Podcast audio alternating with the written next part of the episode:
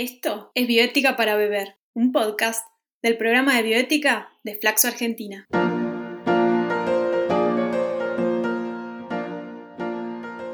Porque queremos hacer que la bioética sea digerible como un líquido, cotidiana como la bebida y que se charle en compañía de algún brebaje.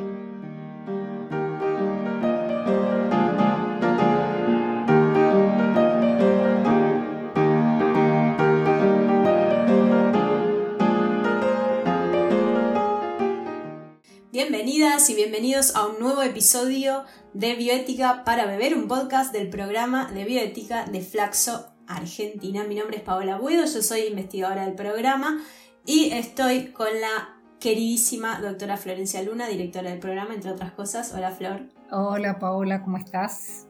Bien contenta porque vamos a tocar un tema que todos me gustan. A mí siempre digo lo mismo cuando empezamos, pero es verdad, me gustan todos.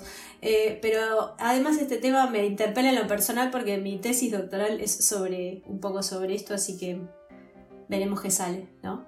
Sí, es, es tu tema, así que vamos a escucharte. Y yo agregaré comentarios. Pero he leído muchos capítulos de tus libros, eh, de tu autoría, así que eh, nada, obviamente que vamos a hacer un, un lindo episodio y la idea es que recorramos Em, de qué hablamos, o sea, por qué desde la ética nos importa o de la bioética nos importa ver qué pasa con la genética. Eh, entonces, primero eso, como un poco de definiciones y de qué se trata esto. Y después, bueno, cuáles son los problemas morales o, y o éticos que surgen en este trayecto.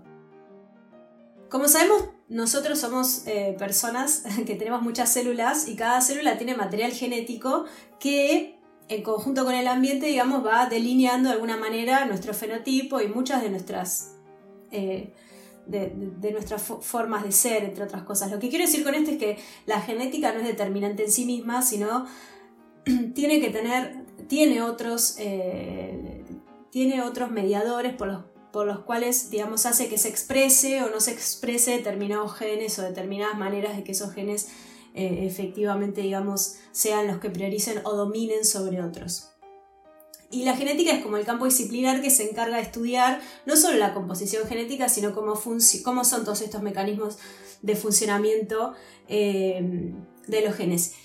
Y es de particular relevancia para la medicina y la salud humana y por eso para la bioética, porque muchas de nuestras enfermedades tienen origen genético Muchas em, de esas enfermedades podrían tener un diagnóstico genético, muchas podríamos hasta incluso pensar en diseños terapéuticos personalizados, que es algo que se está desarrollando en la actualidad.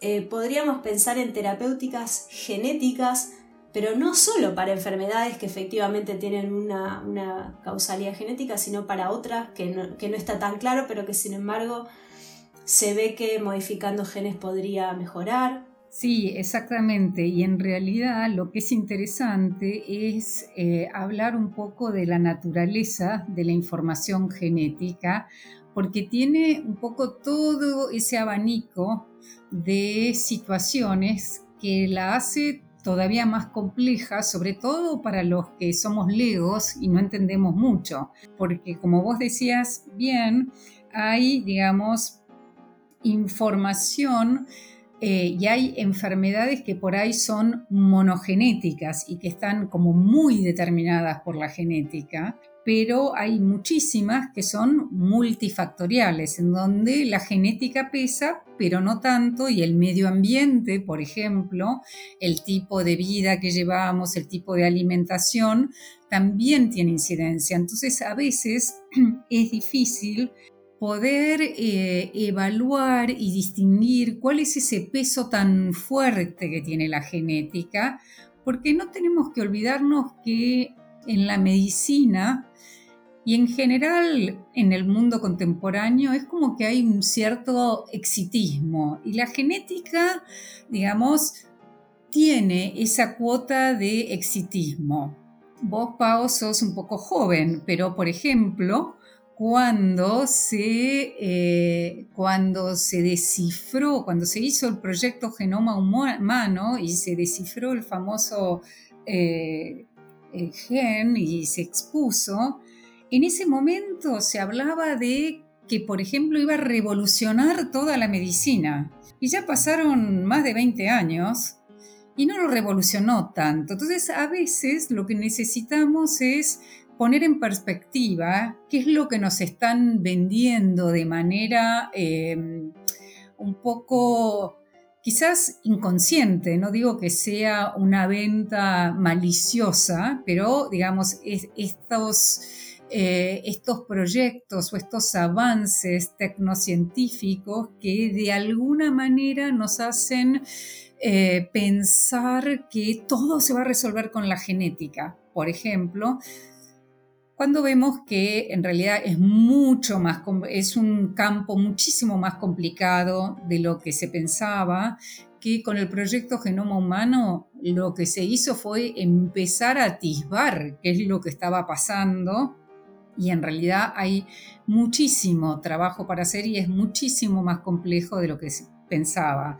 Vos pensá también, Pau, que ahora tenemos una nueva tecnología ligada a la genética que apareció más o menos en el 2016, el CRISPR-Cas9, que se llama también de edición genética, ¿no? porque funciona un poco como cuando editamos un texto, cortamos y pegamos y entonces cambiamos la letrita que nos equivocamos. Eh, y es una tecnología bastante simple o relativamente simple para lo que son, digamos, estos, eh, estos avances científicos y relativamente barato. O sea, se puede hacer muy fácilmente y no es necesario tener un equipo, digamos, hiper sofisticado para poder hacerlo, lo cual también de vuelta volvió a atizar, digamos, el fantasma de la genética como,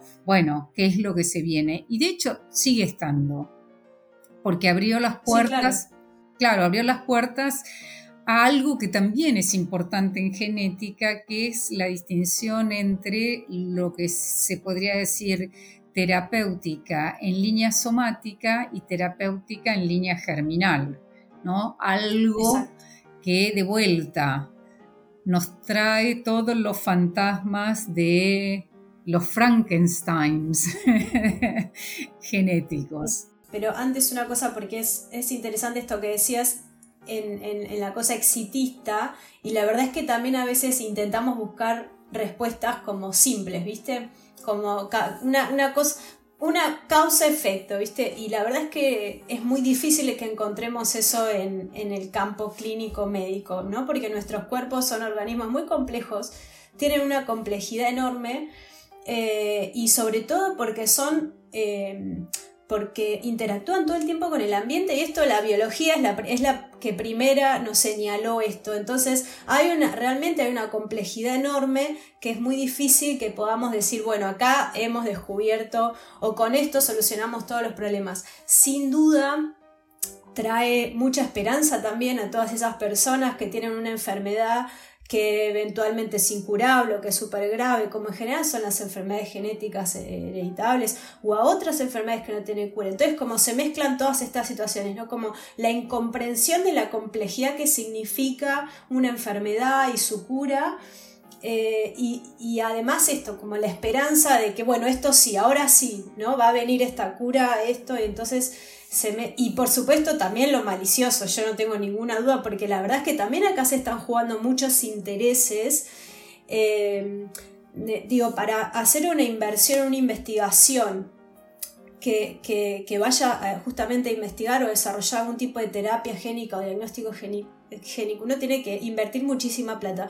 Y ya sabemos que muy pocas eh, compañías o, instituciones tienen esa oportunidad. Entonces, obviamente también hay, intereses y también eh, eso es parte del debate y de la discusión. Así que está, está bueno que, lo traigas. Sí, en realidad lo que uno puede decir con esto, así como en investigación, es que uno tiene que leer, digamos, todo esto con el telón de fondo de los intereses económicos que están por detrás peleando y haciéndose lugar, ¿no? O sea, no seamos ingenuos ni ingenuas, Digamos, ya no existe esa imagen idealizada que teníamos de la ciencia y el científico, o sea, por ahí queden algunos o algunas que tengan eh, eh, esos ideales, pero en realidad eso ya hace varias, varias décadas que se perdió, ¿no? Y la ciencia y está muy ligada a intereses económicos. Eh, cuando nosotros vemos, cambiando un poquito de tema, aunque no tanto, pero cuando vemos que se hace investigación solamente para el 10% de las enfermedades y que esas enfermedades son las enfermedades que, que se tienen en los países desarrollados, eh, bueno, uno ve claramente que e, ese ese manto de pureza que tenía en su comienzo, digamos, la investigación científica, lamentablemente se ha perdido y hay muchísimos intereses eh, económicos que están por detrás. Bueno, sabemos que las farmacéuticas son, después de las empresas em, armamentistas y ahora, después de la pandemia, no sé si después o antes, las que tienen las mayores ganancias. Entonces, esto es parte y esto tenemos que también tenerlo. No quiere decir que todo se haga o que nada valga la pena porque hay intereses económicos, pero tenemos que por lo menos no entrar, eh, digamos, con, una visión muy naif a, este tipo de situaciones. Exactamente. Eh, bueno, claro, quienes financian la ciencia son en su mayoría eh, por el volumen de dinero, no porque no haya países que también inviertan en ciencia, pero la verdad es que el volumen de dinero y el tipo de investigaciones que hacen las, empresas farmacéuticas es enorme y tienen la oportunidad de hacer estas investigaciones que son muchísimo más caras. Entonces, eh, pero en este sentido también eh, lo, que, lo, que, lo que podríamos reflexionar para no ver todo el, panorama negro es que también las, las farmacéuticas son las primeras interesadas, si bien se mandan eh, muchas, pero son las primeras interesadas que sus productos funcionen, ¿no? Porque si no es un desastre también en términos de negocio. Entonces, bueno, eso es lo que nos da algún halo de esperanza. Pero volviendo a la, genética, esto que decías vos em, de los dos tipos de, de intervenciones que se pueden hacer respecto a la genética y uno es intervenir en la línea somática, quiere decir en todas aquellas células que no son las reproductivas, por lo tanto, que esa modificación no va a ser heredada por la persona que engendremos si es que lo hacemos. Em, y las intervenciones que se hacen en la línea germinal sí van a tener eh, eh, la modificación que sea en ese tipo de células sí va a tener una eh, sí va a ser heredable digamos entonces bueno obviamente que estas dos ramas de intervención también tienen discusiones éticas muy, muy puntuales que comparten una base enorme, pero también tienen sus propias discusiones. Claro, son discusiones muy diferentes porque aquellas que son en línea somática, es decir, que van a morir con la persona, normalmente uno puede, normalmente digo, porque depende cuándo se haga esa intervención, uno puede pedir el consentimiento informado de la persona, es decir, que hay una autorización para poder hacer eh, esa intervención en particular. Pero además, como bien decías, eh, Paola, es, esa intervención va a terminar cuando, digamos, la persona ya no vive más. Y en ese sentido es muy parecida a todas las intervenciones médicas que solemos hacer. Entonces, no es terriblemente problemática, eso no quiere decir que no haya habido casos eh, en donde eh, esto haya llevado a eh, daños o situaciones terribles, ¿no? Nos acordamos de un caso muy famoso, ¿no, Pau? Nos acordamos del caso de un joven de 18 años que se llamaba Jesse, que justamente fue uno, en 1999 fue uno donde había este boom, ¿no? Después de... Eh, todavía no se había presentado el proyecto Genoma Humano que se presentó en el 2003, pero sí ya estaba todo esto de, bueno, pasemos rápidamente al laboratorio, a los ensayos clínicos. Este chico tenía una enfermedad metabólica genética Em, y realmente era muy dramática su situación porque él tenía no solo que hacer una dieta particular, sino que tenía que tomar muchísimas pastillas todos los días. A los 17 años él eh, se cansa de eso y deja de tomar todo, entonces obviamente que entra en coma. Y ahí es cuando desde la Universidad de Pensilvania le ofrecen participar de este ensayo clínico en el que básicamente la terapia génica funcionaría, vamos a decirlo así, porque a partir de ahí se tuvieron todos los ensayos clínicos de terapia génica dijeron se acabó, se, se va de vuelta al laboratorio, se investiga bien para después pasar en seres humanos, pero funcionaría así.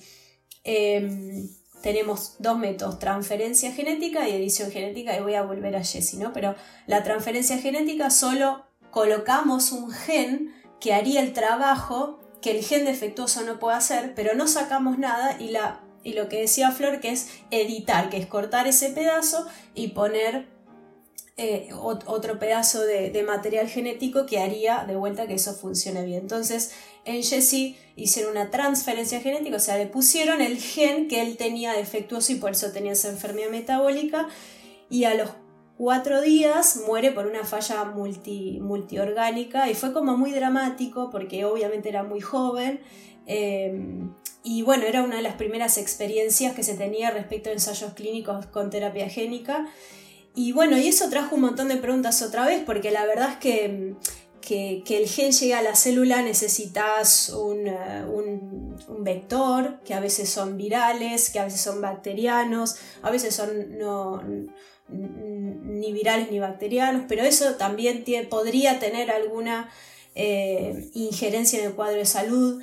Esa fue una de las hipótesis que decían que le pasó a este chico, pero además, esto otra vez, digamos, pensar que un solo gen hace una sola actividad, que ese gen no interactúa con otros genes, que ese gen tal vez en condiciones específicas eh, no va a reaccionar de otra manera, eh, que un poco, porque digo, Jesse no era el primer eh, participante en el ensayo clínico, pero sí su muerte, digamos, hizo que se reabrieran todas estas preguntas.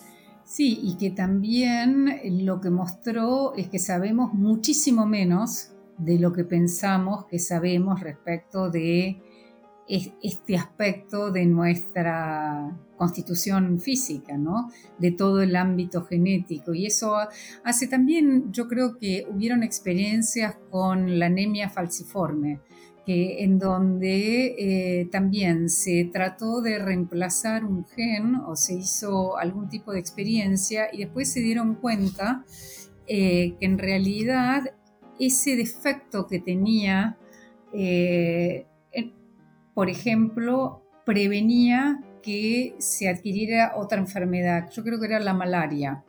Entonces, muchas veces no sabemos, y eso es lo, problemático en este tipo de, terapéuticas o de investigaciones, no sabemos exactamente cuál es el alcance de ese gen, de eso que tocamos, todo lo, como ese agujero negro que de alguna manera rodea a los genes. Pero si esto es complicado, si es complicado trabajarlo en las personas en línea somática, digamos, haciendo una transferencia que va a terminar con, e, esa persona, etcétera, etcétera, imagínense lo que es hacerlo en línea germinal, en donde eh, aquello que yo modifique va a ir transmitiéndose de generación en generación.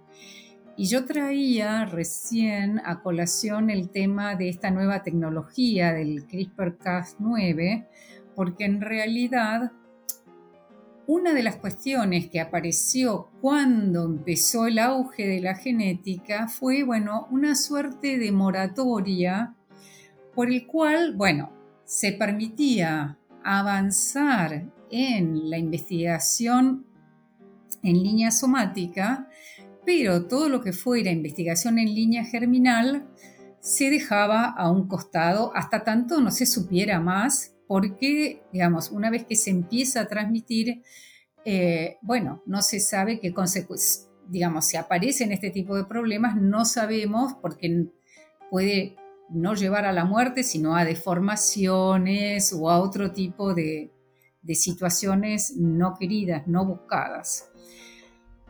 ¿Qué es lo que pasa con el CRISPR-Cas9? esto que yo les decía al principio, si bien tiene como un lado positivo, y es que es mucho más simple y es mucho más económico, el lado oscuro es que en realidad, como es mucho más simple y es mucho más económico, cualquiera puede, digamos, con un poco de entrenamiento, hacer cualquier cosa. Y de hecho, eso fue lo que pasó también hace pocos años, que un científico chino, que eh, en realidad lo que hizo fue editar genéticamente eh, a dos embriones para evitar que, que, eran en realidad mellizas o gemelas, para, eh, que, para evitar la, la, posibilidad de adquirir HIV-Sida. Y esto fue un escándalo, y fue un escándalo porque hay otros métodos. Digamos, una cosa es decir, por ejemplo, voy a evitar una enfermedad genética terrible de la que, para la que no hay ningún tipo de cura, por ejemplo, qué sé yo, estos niños que tienen que vivir en, en, unas especies de cápsulas y no hay medicación y están todo el tiempo con enfermedades, que para esto, que ni siquiera tenían una enfermedad, ¿no? Eh, así que esto fue un escándalo, pero en realidad eh, el punto es que alertó, bueno, ¿cómo vamos a hacer para regularlo? Porque ya no es, nos ponemos de acuerdo los grandes laboratorios más importantes del mundo y es un desprestigio hacer esto, sino que es relativamente simple poder hacerlo. Entonces esto nos lleva nuevamente a cuestionamientos muy, pero muy fuertes al respecto, ¿no?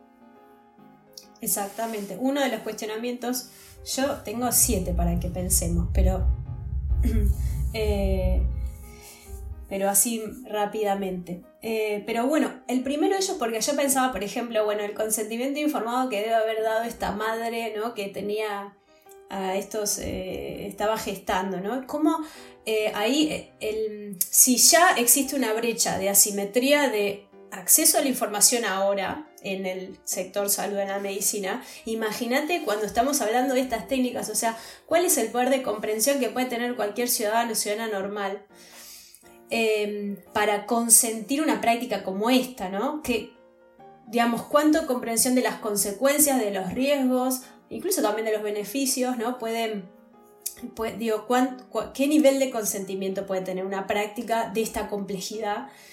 Eh, creo que esto es uno de los problemas que plantea, por supuesto que no es el más importante, también un poco retomando lo que decía Flor, ¿quién va, dónde se va a guardar esta información genética si se adquiere para hacer un diagnóstico, ¿no? porque también puede ser mal usada?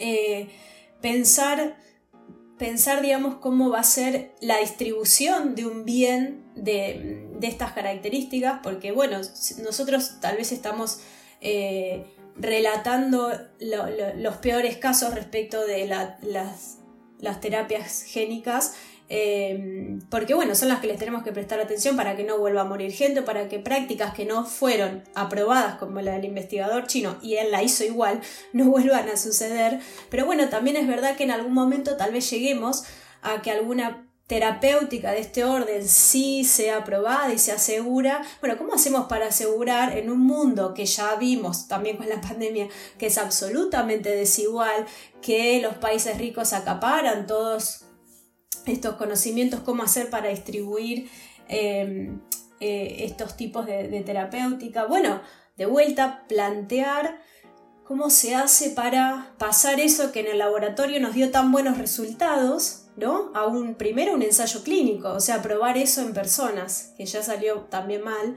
en varias oportunidades. Entonces, ¿cómo se, piensa esa, esa, traslación? Hay muchos eticistas que plantean además la cuestión de la identidad humana, ¿no? Porque la verdad es que si empezamos a, a modificar el genoma humano, que de alguna manera nos identifica como especie, eh, se preguntan si esta, este tipo de terapia, sobre todo la, la de tipo heredable, digamos, modificaría esa identidad, ¿no? O nos modificaría como especie o a dónde iríamos más como colectivo. Y por último, también, más allá de lo que veníamos hablando de, la, de los diagnósticos y de los tratamientos y de la prevención, también se está empezando a conversar o a investigar sobre el uso de la modificación genética para el mejoramiento humano. Y esto trae unas, unas preguntas similares a la de la identidad humana. Así que hay mucho por pensar. Hay mucho por pensar y hay cuestiones, eh, es muy interesante eh, algunos de los planteos. Eh, yo creo que en estos temas tenemos que tener cuidado de tampoco hacer escenarios de ciencia ficción porque no ayudan, ¿no? Y empezar, bueno, como fue con la clonación, que es como una prima hermana, ¿no? De todas estas tecnologías, que cuando se clonó la oveja Dolly, de repente empezaron a aparecer estos fantasmas de que, bueno, se iban a clonar ejércitos de Hitlers y ejércitos eh, y en realidad, por ejemplo, la clonación no es eso y de hecho es bastante más sofisticada como tecnología y por eso eh, no, se ha, no se ha logrado. Y en realidad lo que uno estaría haciendo es, en todo caso, un gemelo de una persona, pero en un tiempo completamente distinto, con un montón de presiones completamente diferentes que hace que no necesariamente sea la persona que uno busca clonar, ¿no? Y de hecho, eh, bueno, todo lo que ha sido, por ejemplo, la clonación, se utilizó y nuestro país ha tenido desarrollos muy interesantes en animales, para justamente utilizar esta mezcla de estas dos tecnologías. Clonación con modificaciones genéticas para, por ejemplo, obtener leche que tenga determinados eh, nutrientes, digamos, que, tienen un, un, uso farmacológico y una vez que uno logra, digamos, eh, ese animal que dé ese tipo de leche, empezar a clonarlo y continuarlo. Pero también se ha utilizado en caballos, es algo que, por ejemplo, en la Argentina tuvo bastante desarrollo.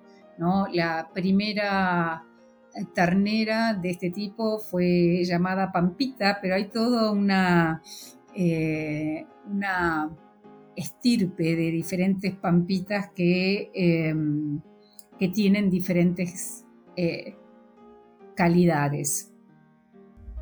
Un comentario chiquito, porque hablando de esto de los genes y el ambiente, una de las enseñanzas que nos deja la clonación es que justamente dos especies animales que tienen exactamente la misma carga genética, que es de eso se trata la clonación, terminan teniendo diferencias fenotípicas eh, gruesas, digamos. Entonces, eh, quiero decir que fenotipo se refiere a, lo que esos genes terminan expresando y esto es un gran, eh, un gran aprendizaje que nos deja la clonación.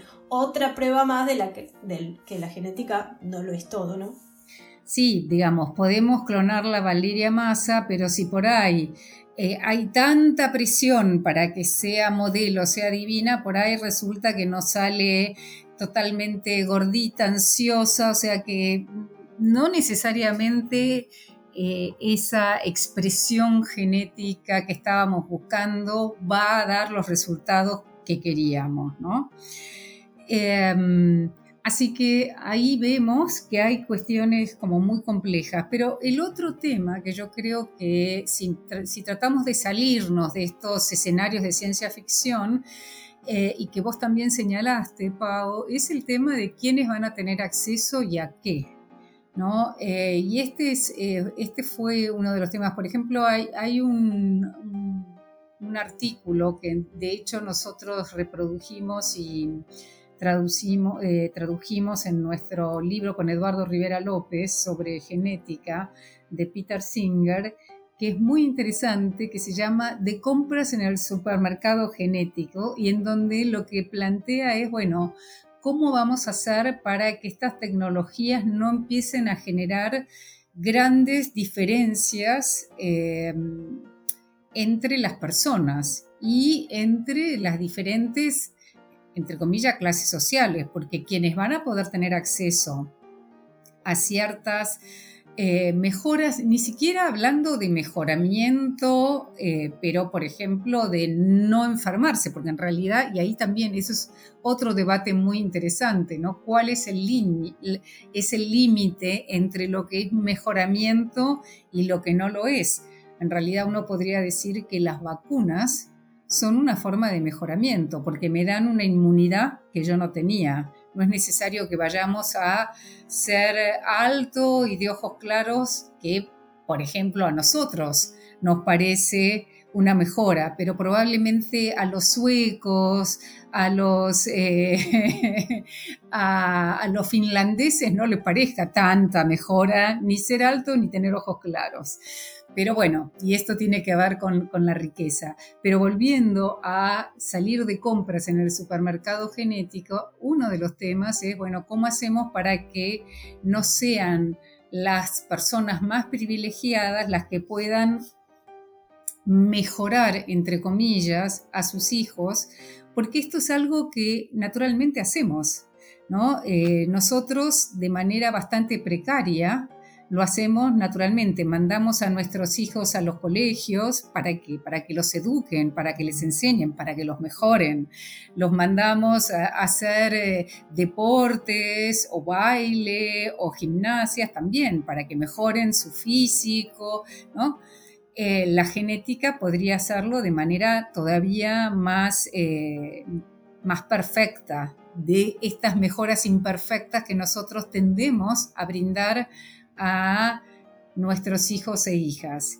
Y eso, eso nos lleva entonces a pensar que ese sí es un gran problema social, sobre todo eh, en aquellos países en los cuales no se puede tener acceso a esto y también pensando en em, ciertas mejoras que por ahí el Estado no las pueda brindar porque ya excedan las posibilidades, ¿no? Aún los estados que son más eh, justos o beneficentes y que nos dan tratamiento accesible para todos, eh, es verdad que puede ser que algunas de estas eh, mejoras no van, a, no van a ser accesibles a todos.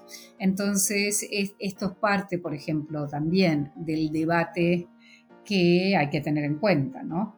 mucho por pensar, con, utilizando tus metáforas, con muchas capas para analizar que se entrecruzan. Pero bueno, sin duda, otra, otro, digamos, no es la primera vez que en la humanidad aparecen estas disrupciones tecnológicas, ¿no? Me imagino que cuando se inventó la rueda debe haber sido como un caos de debates y discusiones, a ver, no sé, me imagino. Digo, siempre que aparecen disrupciones, ¿no? Algo nuevo, genera mucho, mucho debate. La buena noticia es que tenemos mucha trayectoria histórica y académica para dar lugar a estos debates que sin duda son complejos, sin duda son profundos, que nos interpelan sobre además preguntas que no tenemos resueltas eh, todavía, pero que bueno, que también traen, por supuesto, mucha esperanza y, mucha... Eh, mm, sí, mucha esperanza para aquellas personas que, están esperando algún tratamiento específico para una enfermedad que, es muy, muy doliente. Pero además esto, como humanidad también, ¿no? Tratar de... Eso estaba pensando. No, digo, vamos a tener que aprender a manejar este tipo de tecnología. Bueno, de hecho, por ejemplo, hace ya dos, tres años la Organización Mundial de la Salud tiene, digamos, un comité que está trabajando para ver de qué manera poder regular este tipo de tecnologías, sobre todo cuando apareció eh, esta nueva eh, e, esta nueva técnica que es la del CRISPR, ¿no? que plantea este tipo de dilemas. Y es muy interesante también, y por ahí si querés con esto después cerramos, porque en realidad uno podría distinguir diferentes tipos de eh, divergencias respecto de los logros. ¿no? Uno, por un lado, puede hablar de aquellos que son optimistas científicos, que evalúan positivamente la ciencia, ¿no? Los grandes avances y los logros que tiene la ciencia y parece que va a poder resolver todo. Esos son los optimistas científicos. Por otro lado, tenemos los escépticos científicos, que son los que nos dicen, no, esto no va a ir tan por ahí, digamos, señalan las dificultades, los problemas. Sin embargo, no hay, no necesariamente los optimistas científicos van a ser también optimistas desde la perspectiva normativa, es decir, van a evaluar positivamente a la ciencia. En general, aquellos que son pesimistas éticos también pueden ser optimistas científicos y esos son los más conservadores. Por ejemplo, las posiciones más conservadoras en realidad piensan que la ciencia tiene un poder enorme, que va a avanzar un montón, pero que va a llevar a la perdición de la sociedad. Por ejemplo, Cass, cuando habla de la sabiduría de la repugnancia, lo que trata de mostrar es que eso va a ser repugnante. ¿no? Hay muchísimas expectativas y se evalúan de manera negativa. Después tenemos, para que se vea la complejidad en la evaluación, ¿no? De respecto de lo normativo, los optimistas éticos, pero también optimistas científicos. Y son aquellos que dicen no va a haber problemas, los vamos a resolver, la ciencia va a seguir avanzando, pero además estos problemas sociales que se nos plantean los vamos a poder resolver como siempre la ciencia ha resuelto todo.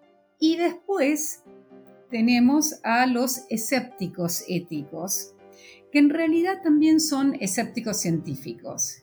Y son aquellos que dicen, bueno, tenemos que ser cautelosos, la ciencia tiene, digamos, sus puntos positivos, pero negativos, por ahí hay demasiadas expectativas, un poco lo que decíamos nosotros, creo que nosotras dos somos por ahí escépticas éticas y escépticas científicas. Decimos, bueno, la ciencia es muy compleja, interactúa con el medio ambiente, hay una multiplicidad de genes, no es tan simple. Hay demasiadas expectativas y en realidad tenemos que tener cierta cautela, ¿no? Eh, hay una empresa económica por detrás, hay intereses, no es que sea rosa y esté todo perfecto como los optimistas éticos y científicos, ni que, ni que sea la perdición total y no se pueda hacer nada como los conservadores, ¿no? que son optimistas científicos pero pesimistas éticos.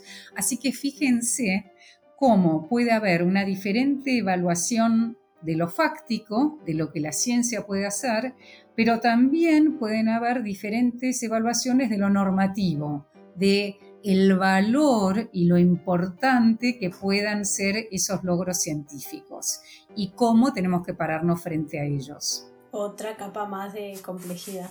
Bueno, gran tema, ¿verdad? Súper interesante. Es el tema, es uno de los temas con los que estamos ahí tratando de, de trabajar y resolver y ver de qué manera se regula también por ahí, que es otra cosa de la que no hablamos, pero que es todo lo que tiene que ver con, bueno, cómo implementarlo en la práctica, ¿no? Cómo regularlo, qué tipo de guías, quiénes tienen que ser los, entre comillas, guardianes de esto, ¿no?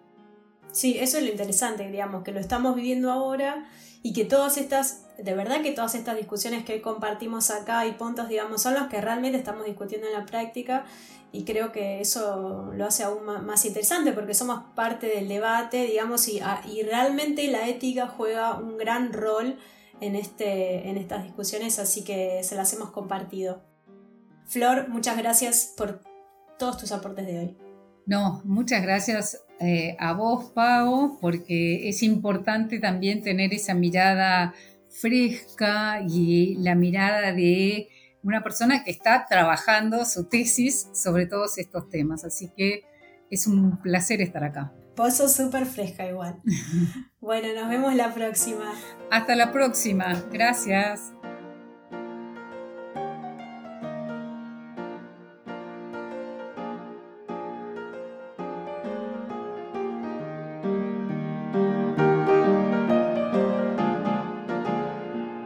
Esto es Bioética para Beber un podcast del programa de bioética de Flaxo Argentina.